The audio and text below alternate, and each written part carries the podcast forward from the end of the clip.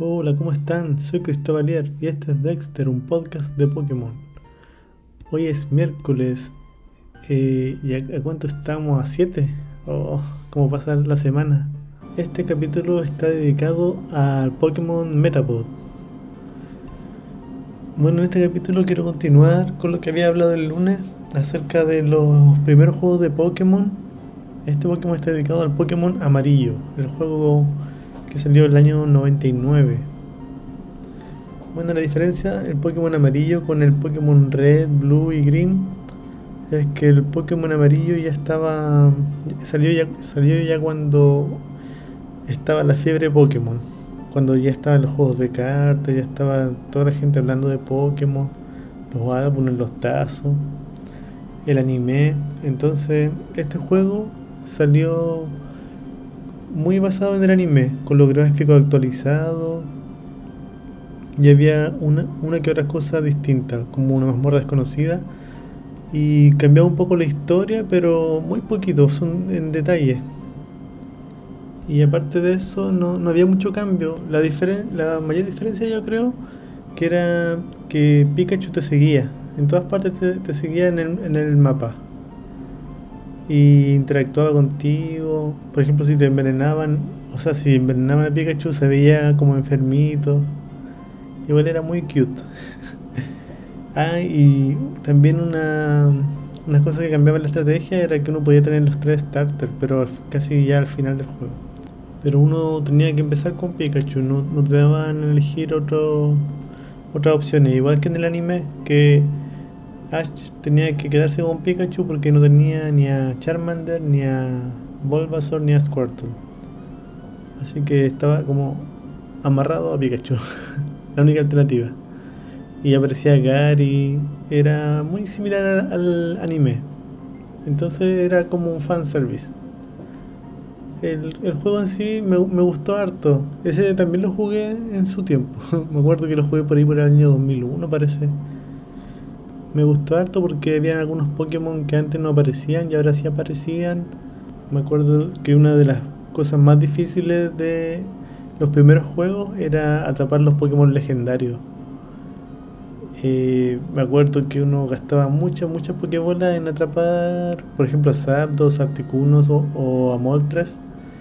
Y era casi imposible. Yo creo que parece que solamente se podía atrapar a uno de los tres. Porque recuerdo que me costaba tanto Gastaba, gastaba Pokébola y no, no pasaba nada. Y también estaba Mewtwo en una mazmorra desconocida y también aparecía Mewtwo, o sea Mew, pero mm, ese se sacaba con un glitch. No, no estaba oficialmente en el juego. No recuerdo si en el Pokémon Yellow también salía Mew. Pero sí, me, me gustó harto ese juego. Eh, me gustó harto porque era como las primeras versiones pero mejorada. Y además eh, basado en el anime, entonces era mucho mejor. Uno que era fan y veía el anime, veía todo. pero igual las cosas que no me gustaban fueron... Bueno, si que lo vuelven a jugar después de harto tiempo, uno echa de menos las cosas como que mencioné en el capítulo anterior. Por ejemplo, que no está ni, ni el día ni la noche, las estaciones, la cría está el juego más básico, que solamente como capturar y pelear. Pero es bien entretenido. Bueno, y, el capítulo de hoy está dedicado a el Pokémon Metapod. El Metapod es un Pokémon tipo bicho, es la evolución de Caterpie.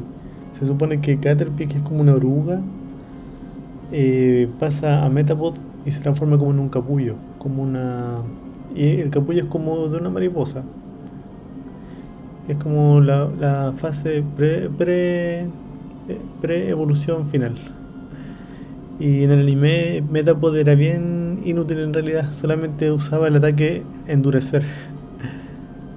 Y en realidad endurecer no es muy un buen ataque, solamente te sirve para cuando un rival te va a atacar, te quita menos daño, pero como Metapod no ataca casi nada, entonces no servía de mucho. y bueno, ese, el, los Pokémon tipo bicho generalmente evolucionan bien rápido. En pocos niveles ya tienen la versión final. Metapod no hay mucho que hablar de él. Eh, su, su, nombre proviene de las palabras inglesas metamorfosis, que, que se escribe metamorfosis, igual como en español. Y pod, que significa vaina o cápsula. En japonés, transcell, que procede de las palabras inglesas transform, transformar y shell, que significa caparazón. Y su nombre francés es Chrysacier, que procede de las palabras francesas crisálide, que significa crisálida, y acier, que significa acero. Todo está basado en la, en la crisálida de una mariposa y es de color verde y solamente se ven los ojos. Es como una crisálida con ojos. Y eso es todo por hoy.